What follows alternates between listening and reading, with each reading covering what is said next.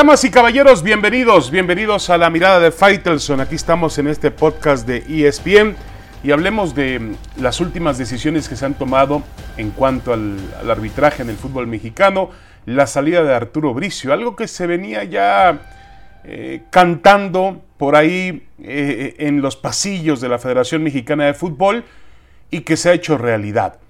Pero Bricio dice que se va por motivos personales, lo que dicen todos cuando no pueden decir la verdad. Pero la realidad es que se ha marchado de la Federación Mexicana de Fútbol por la injerencia en decisiones que se supone competen únicamente a la Comisión de Arbitraje. Armando Archundia es elegido como sucesor, un hombre con mucha experiencia, exárbitro mundialista por México, eh, pero un hombre con una personalidad diferente a la de Bricio cuya primera declaración consistió en agradecerle al secretario general de la Federación, Íñigo Riestra, hermano del presidente del Atlas, que le haya invitado para ocupar el puesto. En ese grado de cinismo se manejan las cosas en el fútbol mexicano. De la multipropiedad pasamos quizá a la, abolición del ascenso y el descenso, de ahí a una liga en la cual el futbolista mexicano parece cada día más desprotegido, y luego a un tema de nepotismo en la propia Federación Mexicana de Fútbol, cómo es posible que el secretario general de la federación sea hermano del presidente del Atlas. Y lo que faltaba ahora, un arbitraje sin personalidad y sin independencia, sin soberanía me parece que por ahí va el tema. El arbitraje es un órgano muy delicado en el fútbol profesional en México. E insisto, eh, no se trata que, que, deje de marcar un penalti o que deje de señalar un fuera de lugar o que se equivoquen o que, o que mm, haya una confusión ahora con, con el tema del VAR. No. Lo que está realmente en juego detrás de esas determinaciones es lo que hay, en lo que hay que poner mucha, muchísima atención. La Federación Mexicana de Fútbol, la Secretaría General y los clubes les gusta mantener un control casi absoluto sobre las decisiones que tenga esa comisión.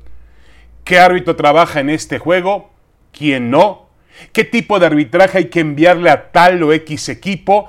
¿Qué cuestión de estilo arbitral se impondrá? Marcar jugadas por temas específicos que se vuelven modas en el, tema del, arbitraje.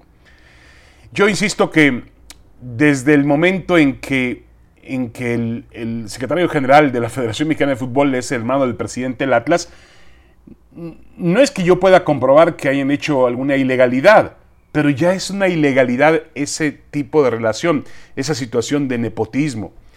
Em, las dos campañas del Atlas han sido salpicadas de polémica arbitral. También hay que tomar en cuenta la decisión antes de abolir el descenso para salvarle de la pena a ese mismo club. El Atlas se salvó en medio de la decisión que tomaron por ahí los directivos o algunos directivos de abolir el, descenso y, también el, ascenso. Hay demasiado, demasiado para la especulación.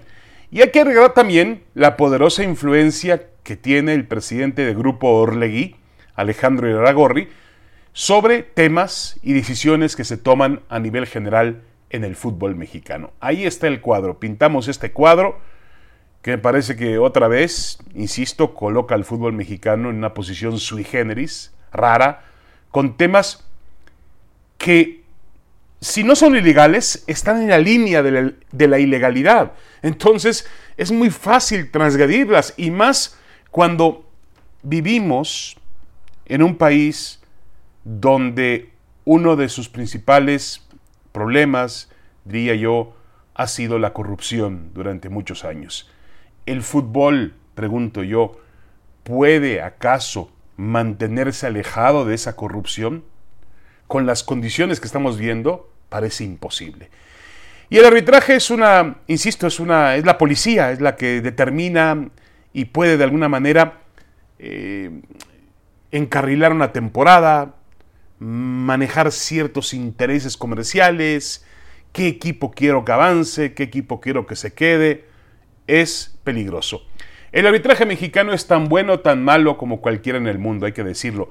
La verdad, o es verdad que se encuentra en una, franca crisis, pero la realidad es que su mayor peligro radica en perder personalidad, poder e independencia. Y todo indica que con la salida de Arturo Bricio, a eso vamos. Mucho cuidado. Una pequeña pausa y regresamos. Tenemos más en la mirada de Faitelson. Volvemos.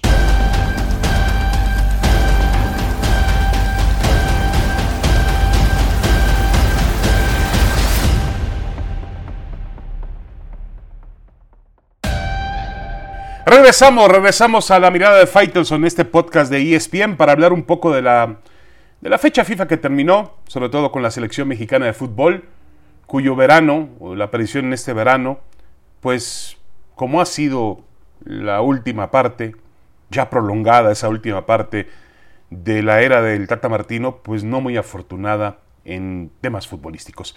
Hoy queda claro que con poco más de 130 días cinco meses para el Mundial de Fútbol, México no tiene con qué competir, no tiene armas y no tiene fundamentos para pensar en la siguiente ronda.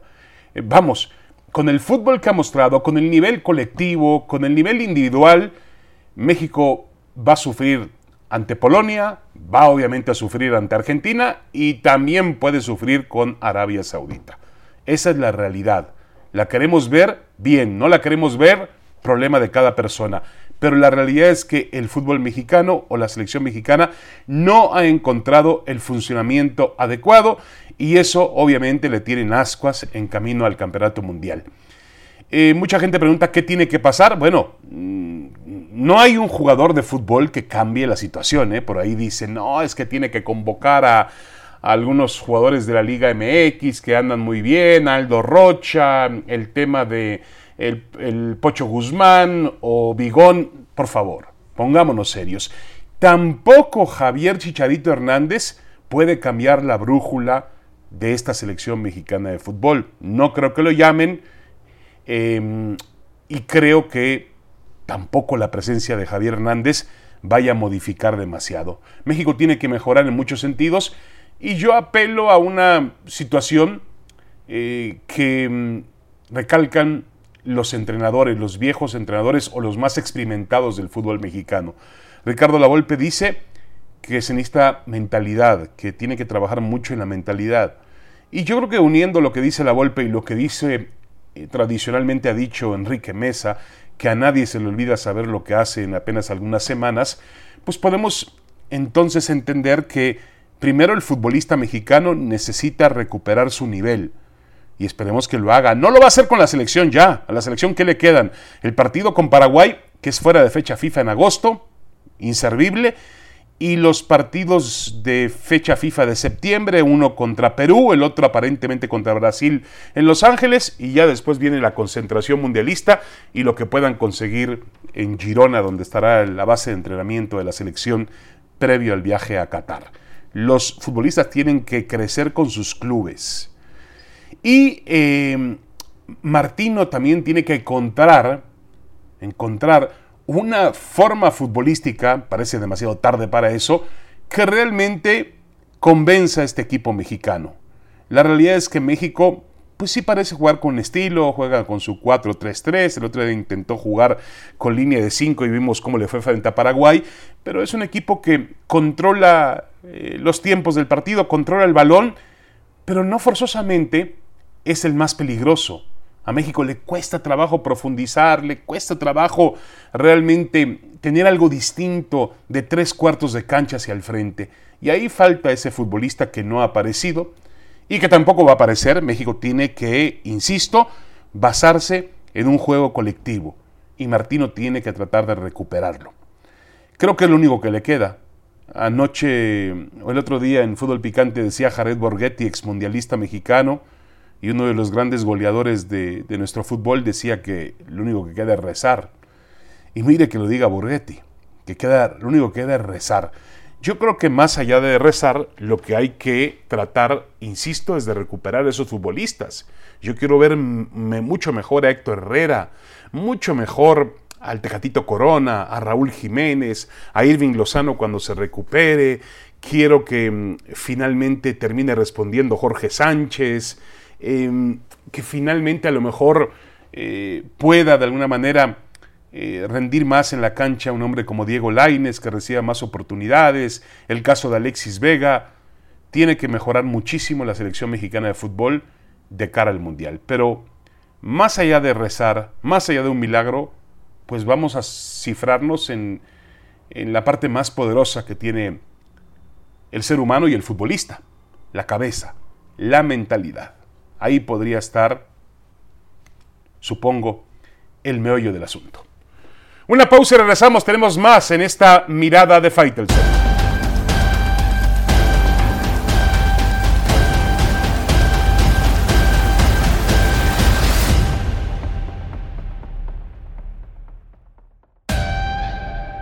Regresamos, regresamos a esta mirada de Faitelson en el podcast de ESPN. La temporada, la, pretemporada del fútbol mexicano o el receso veraniego realmente no ha sido muy espectacular en cuanto a contrataciones. El Toluca lo ha intentado, hay que decirlo, ha puesto por delante los nombres de Edison Cavani, de Luis de Jong, pero nada se ha concretado. Y, el resto de, de las posturas que existen, sobre todo en equipos grandes, que tradicionalmente contratan, pues ha sido una postura, vamos a llamarle, por debajo de las expectativas que tendrían que generar. Em, Cruz Azul, por ejemplo, pues tiene a Diego Aguirre, eh, va a tratar de mantener el mismo plantel, o la mayor parte del plantel, eh, con algunas bajas de futbolistas que no terminaron por rendir. El América, pues tiene a Jürgen Damm, imagínese usted, lo está probando, esa es la gran noticia de la América, lo de Jürgen Damm. En lo demás, pues andan en dimes y diretes ahí González Iñárritu y, y, el señor Baños con respecto a que la parte está en la decisión deportiva, pero si hay dinero. Chivas, que contrató a Alan Mozo y que tiene un. también adhirió a, al Oso González, medio campo, está probando a, a Gael Sandoval pero tampoco ha hecho nada extraordinario el Guadalajara, hay que decirlo así. Vamos a ver para qué le alcanza con este plantel a Ricardo Cadena. Eh, la buena noticia en Guadalajara es que JJ Macías ha empezado anotando goles, le hizo dos a media semana al conjunto de Santos en un partido amistoso en los Estados Unidos. Eh, y bueno, de ahí podemos brincar hasta quién, hasta los Pumas, que quizá han tenido la, eh, la mejor noticia en cuanto a la posibilidad de esta pretemporada al extender el contrato de Juan Ignacio Dineno, el jugador argentino, que se va a unir a otro, a, otro argentino, Gustavo del Prete, que llega procedente de estudiantes. Y bueno, eh, finalmente se espera que esta dupla pueda conseguir muchos goles para Pumas. Pero yo creo que Pumas ha dado la gran noticia porque ha logrado extender el contrato de un futbolista que ha hecho 40 goles en 80 juegos con Pumas desde que llegó al fútbol mexicano, que no venía con un gran cartel eh, y que finalmente eh, ha logrado caer de pie en la institución, ha logrado también caer de pie ante los aficionados de Pumas, lo cual no es nada sencillo, tienes que adaptarte a todas esas condiciones y la realidad es que Dinero lo ha hecho muy muy bien. Hoy en día todavía está lejos de los grandes extranjeros que han venido a jugar con la camiseta de Pumas. Pero yo me atrevería a decir que va en camino a eso y que la noticia de su renovación es lo mejor que le ha pasado a Pumas o que ha hecho Pumas, sobre todo entendiendo que era potencialmente un jugador muy, muy pretendido en el, en el fútbol mexicano, un hombre que hace goles y enseguida pretendido por equipos que tienen una mayor economía que, que Pumas. Y Pumas ha logrado retener a Dineno a pesar de todo y contra todo. Pero la realidad es que este pasaje veraniego del fútbol mexicano a nivel de clubes ha sido muy discreto. Discreto, opaco, gris. Es la realidad. No hay una, no hay una explosión, no hay grandes nombres, no hay grandes eh, derroches en, en, temas de economía. Y bueno, este, eso me hace pensar que el fútbol mexicano ha entrando ya a una etapa donde pues las cosas van a ser diferentes, ¿no? Ahora, por ejemplo, la MLS anunció la contratación de Giorgio Chiellini, el veterano jugador defensa central, eh, que llega para jugar al LAFC a los 37 años de edad. Es una edad avanzada, pero hasta hace poco Chiellini había logrado el campeonato de Europa con la selección italiana. Son nombres que a lo mejor podrían, eh, de alguna manera, terminar en el fútbol mexicano y no terminan por un tema de economía y por un tema de forma de vida que el futbolista prefiere en Estados Unidos y no venir a México. Esa es la realidad. Discreto, muy discreto el panorama del fútbol mexicano en este verano. Muchas gracias, soy David Feitelson. Los espero en la próxima mirada de Feitelson. Pásela muy bien.